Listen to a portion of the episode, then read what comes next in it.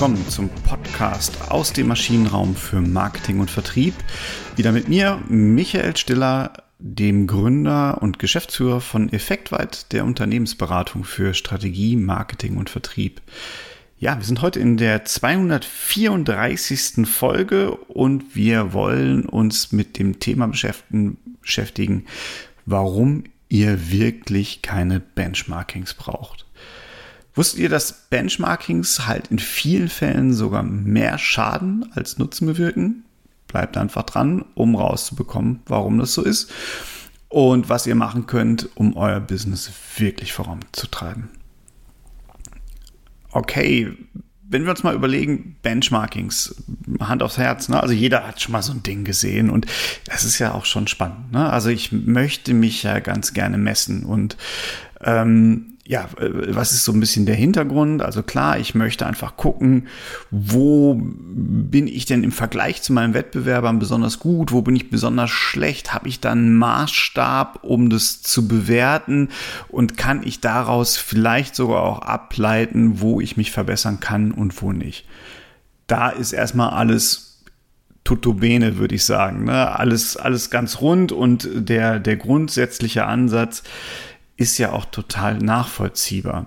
Jetzt muss man sich dann nur natürlich fragen, wie sieht denn das in der Praxis aus? Also das war die Theorie, ne? das gibt's ja auch mit DEA-Analysen, wo ich versuche, äh, auf einer mehrdimensionalen Ebene in einem Benchmarking lokale und globale Optima zu finden und, und, und. Also es gibt da tausend Dinge. Ich, ich kann mich noch an so mein Operations Research Studium erinnern, äh, wo wir da halt das auch rauf und runter gebetet haben und dann mathematische Modelle genutzt haben, um halt so diesen Erfolg äh, zu zeigen und nicht zu zeigen. Super Geschichte. Vor allen Dingen von Controllern gerne gemacht, aber wie gesagt, Manager fragen da immer wieder nach. Und ich selbst habe mich auch mal an so einem Benchmarking-Startup äh, probiert. Äh, schon lange, lange her, war noch vor Effektweit hat nicht so gut funktioniert, aber ich habe auch nie dran geglaubt. Und wenn ihr mich heute fragen würdet, Michael, mach doch für uns bitte mal ein Benchmarking, würde ich euch sagen, hm, echt nur, wenn es sein muss. Es geht, man kann es machen, aber ihr braucht es eigentlich nicht. Denn was passiert im Benchmarking? Also beim Benchmarking versuche ich ja über bestimmte Kennzahlen Vergleichbarkeit herzustellen. Und da haben wir schon mal den ersten Knackpunkt.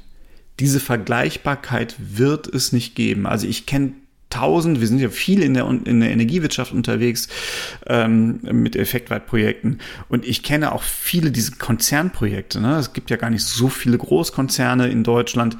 Äh, da haben wir natürlich E.ON, früher war es halt noch Innogy oder RWE, die dann versucht haben, mit ihren Tochtergesellschaften Kennzahlen aufzubauen und Benchmarkings zu setzen und man hat immer gemerkt, hm, in jeder Kennzahl steckte eigentlich etwas anderes. Und ich kriege das wirklich nur hin, wenn mein gesamtes Controlling aligned ist. Das heißt, häufig kriege ich das niemals innerhalb eines Konzerns hin, weil unterschiedliche Marken vielleicht so ein bisschen anders mal so ein DB2 messen oder irgendeine Kosten-KPI anders messen oder irgendeine Absatz-KPI messen.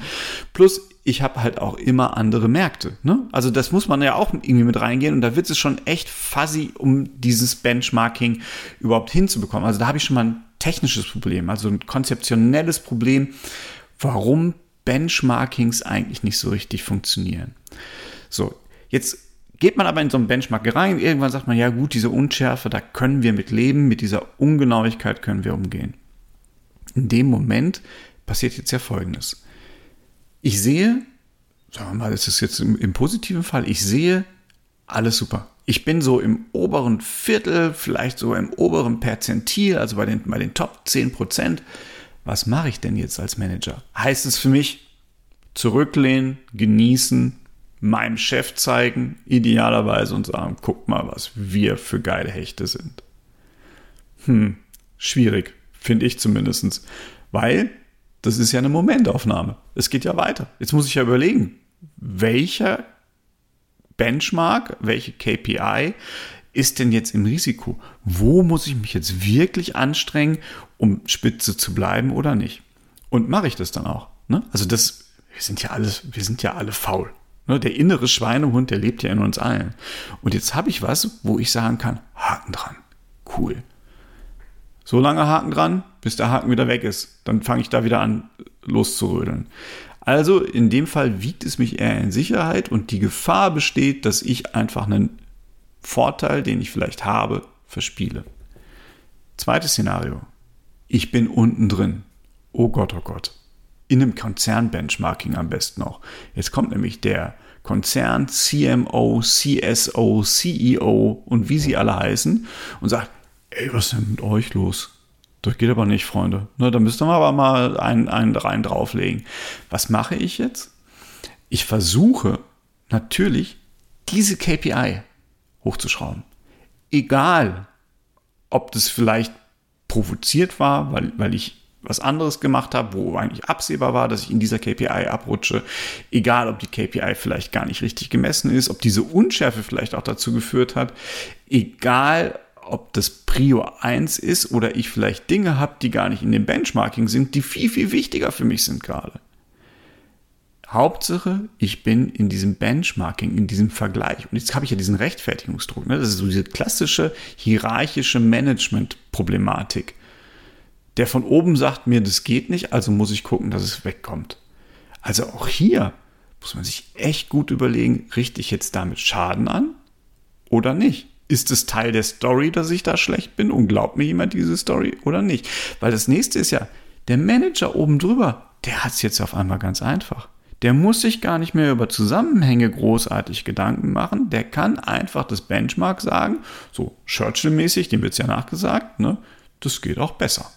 Also Churchill soll angeblich immer wieder auf die Unterlagen, die er bekommen hat, beim ersten Mal drauf geschrieben haben, es geht auch besser, ohne die gelesen zu haben natürlich. So, also ist es das wirklich? Ne? Also ich mache das Benchmarking, im Grunde genommen geht es um, um so ein Sicherheitsgefühl und da kann ich mich auch in Sicherheit wiegen, was aus meiner Sicht nicht gut ist. Und das andere ist, ich komme auf einmal in Aktionismus rein, was aus meiner Sicht ebenfalls nicht gut ist. Also wofür ist das Benchmarking jetzt wirklich hilfreich? Und jetzt kommt noch mal eine andere Facette. Ich habe hier schon mal einen Podcast gemacht zu Simon Sinek's Infinitive Game. Und da nochmal ganz kurz als Wrap-up. Sinek sagt ja, und da bin ich auch komplett bei ihm, wir müssen unterscheiden zwischen endlichen Spielen und unendlichen Spielen. Endliche Spiele haben einen klaren Gewinner. Ne, der steht am Ende fest. Damit dieser Gewinner am Ende feststellen kann, gibt es klare Regeln, es gibt ein klares Setting an Mitspielern. Ne? Also ich weiß ganz genau, mit wem ich da im Wettstreit bin. Ich weiß ganz genau, nach welchen Regeln ich zu spielen habe. Und am Ende stehe ich da und gewinne. Das gibt es im Business nicht. Das Business ist nicht auf einen Gewinner. Ne? Also wir haben nicht äh, die nächste Runde im FMCG geht an Ala oder Asahi. Das ist der Gewinner dieser Runde. Neues Spiel, neues Glück, Freunde. Wer macht mit beim FMCG? Nee, das ist ja eben nicht der Fall, ne? sondern es geht ja darum, möglichst lange in diesem Spiel zu bleiben. Oder ich habe damals mich mit Erfolgsfaktorenforschung an der Uni noch äh, äh extrem beschäftigt. Pümpi, einer der großen Erfolgsfaktoren-Theoretiker äh, äh, aus Österreich, der hatte mal gesagt, naja, also es geht doch beim Unternehmen um ein kontinuierliches, langfristiges, gesundes Wachsen. Also es geht um ein Dasein, nicht im Sinne von dahin vegetieren, sondern dabei bleiben, sich entwickeln. Und das macht das unendliche Spiel aus. Beim unendlichen Spiel geht es nämlich nur darum, im Spiel zu bleiben. Es gibt gar keinen Gewinner. Der Marktführer kriegt keinen Preis. Ne? Also da, kommt keiner mit einer Medaille, naja, vielleicht von irgendeinem Verband und da muss man dann eine Lizenz für zahlen, dass man mit dieser Medaille um die Hals sich ablichten darf. Nee, es gibt keinen Gewinner. So, das heißt doch auch, wenn es da keinen Gewinner gibt, dann kann in dieses Spiel auch jederzeit jemand einsteigen. Das heißt, ich kenne meine Mitbewerber auch gar nicht. Allein bei dem Gedanken fängt schon an, im Benchmarking habe ich mich überhaupt mit den richtigen gebenchmarkt? Oder ist die Bedrohung meines Businesses, in Anführungsstrichen jetzt mal, ist hier noch gar nicht dabei gewesen. also auch hier funktioniert ein Benchmark nicht. Und wenn ich nicht gewinnen kann, warum, wofür spiele ich dann? Also wie muss ich mein Spiel ausrichten? Ich muss dann doch mein Spiel so ausrichten, dass das, was ich kann, dass ich das exzellent beherrsche, dass ich eine gewisse Variabilität habe und auch im Geist offen bleibe, äh, zu sagen, hm, ich muss jetzt vielleicht mal nach links oder ich muss vielleicht nach rechts. Ich muss diese Dynamik dieses Spiels einfach mitgehen, damit ich nicht rausfliege. So, und wenn ich das mache, dann kann ich mich nicht auf meine Wettbewerber konzentrieren. Zumindest nicht originär. Und genau das macht ja Benchmarking. Im Benchmarking vergleiche ich mich mit meinen Wettbewerbern. Und eigentlich will ich doch nur lange im Spiel bleiben. Es ist gar nicht wichtig, wie gut ich im Benchmarking bin. Und jetzt mal ganz ehrlich, welcher Manager weiß denn nicht, wo es hakt im Unternehmen? Wenn ich das nicht weiß, wenn ich dafür ein Benchmarking brauche, um zumindest diesen groben Eindruck, ne, wir haben ein Problem auf der Kostenseite, wir haben ein Problem in der Logistik, wir haben ein Problem in der Produktion oder wir haben Probleme im Absatz. Wenn ich da nicht dieses Gefühl für habe, ja bitte, ne, dann bin ich in dieser Branche wahrscheinlich auch nicht auf, gut aufgehoben oder ich bin vielleicht auch kein so guter Manager oder nicht intrinsisch genug motiviert, um mich damit zu beschäftigen, was mein Unternehmen so macht. Also auch da hilft mir das Benchmarking gar nicht, sondern das, was mir wirklich hilft, ne, das ist sich auf meine eigenen Stärken und Ressourcen zu fokussieren. Ne, übrigens, Fun Fact dazu auch, Benchmarking, ja, wie so oft in der BWL, ne, haben wir uns auch wieder geklaut in der Betriebswirtschaft, kommt eigentlich aus der Vermessungstechnik. Ne? Bezeichnet Markierungen, die von Geodet, also Vermessungsingenieuren, äh, in Stein gesetzt wurden, um Ausgangs- oder Endpunkte von der Messstrecke zu zeichnen. So, und das haben wir jetzt übernommen, ne? einfach damit ich weiß, von wo nach wo muss ich denn hin. Ja, aber es geht um die eigenen Stärken und Ressourcen und es geht darum, im Stil, Spiel zu bleiben, zu wissen, was kann ich denn wirklich gut und darauf muss ich mich fokussieren. Was ist meine Natur? Was ist mein Spiel hierbei? Ne? Welche Ressourcen stehen mir denn eigentlich zur Verfügung? Und dann muss ich auch nicht hinterherhecheln mit dem mir begrenzten. Es sind ja immer begrenzte Ressourcen, leider. Ne? Wir haben ja immer nur einen, einen, einen kleinen Ausschnitt an Ressourcen zur Verfügung. Und da geht es jetzt darum zu finden, wie setze ich die am besten ein, um meine Stärken am besten zur Geltung kommen zu lassen und nicht um meine Schwächen möglichst weit auszumerzen. Ne, es geht um die Stärken. Nur mit den Stärken kann ich im Wettbewerb bestehen. Die Schwächen, da muss ich gucken, dass die mich nicht bedrohen. Aber dann ist auch gut. Wie in der Persönlichkeitsentwicklung. Ne? Das ist also das Wesen vom Business aus meiner Sicht und von, von Steuerung und von Strategie, die ein Unternehmen verfolgen sollte. Benchmarking bringt da gar nichts. Und wir haben das wirklich so oft in Projekten, dass wir nach Benchmarkings gefragt werden. Da müssten wir doch mal ein Benchmarking haben. Ich frage immer, wofür? Das Absurdeste war, ich wurde letztens gefragt, ob wir, also es ging um Purpose. Und ich wurde gefragt, haben Sie nicht auch ein Purpose-Benchmarking? Also das, der Kern von Kern möchte man sich Benchmarking, um zu wissen, ist mein Motiv besser, schlechter oder kann ich mir die, mein Motiv, meinen ureigensten Antrieb für mein Unternehmen von anderen Unternehmen abgucken? Absurd. Ne, das macht gar keinen Sinn. Zusammenfassend lässt sich also sagen, Benchmarking lässt in vielen Fällen die eigentlichen Stärken und Potenzial einen übersehen. Ne? Die hindern einen und machen einen deswegen weniger effektiv, als wenn man sich von vornherein nur auf seine Fähigkeiten und Ressourcen im Rahmen des unendlichen Spiels auch in diesem Geist konzentriert hätte. wenn man den Erfolg wirklich steigern möchte, dann sollte man sich nicht auf den Vergleich mit anderen konzentrieren, sondern auf das Entwickeln der eigenen Stärken. Und ich, auch da wiederum ist es wirklich die Branche, in der ich mich am allerbesten auskenne. Ähm, in der Energiewirtschaft, ich kenne mich auch gut in Maschinenanlagenbau aus, aber das, das, da kann ich das gut vergleichen. Das ist auch leichter, die Unternehmen zu vergleichen, weil der Kern irgendwie ähnlicher ist zumindest.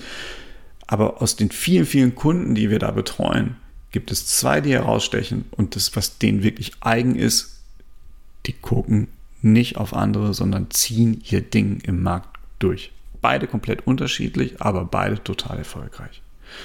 Deswegen, ihr braucht keine Benchmarks, konzentriert, äh, konzentriert euch auf eure Stärken. Wenn euch die Episode gefallen hat, dann einfach abonnieren, das ist ganz wichtig. Teilen, Freunde, Kollegen, auch wichtig, ne? lasst die gerne mitpartizipieren und ich würde mich natürlich riesig freuen, wenn ihr auf eurer Lieblingspodcast-Form äh, eine Rezension hinterlassen würdet, äh, Sternchen hinterlassen, einfach auch mal Gedanken mit zum Thema äh, mitzuteilen oder von mir auch gerne auf LinkedIn Für heute war es das und ich freue mich total, wenn ich euch auch in der nächsten Woche wieder zur neuen Folge des Podcasts aus dem Maschinenraum für Marketing und Vertrieb begrüßen darf. Also, konzentriert auf eure Stärken, macht's gut, bis nächste Woche. Tschüss!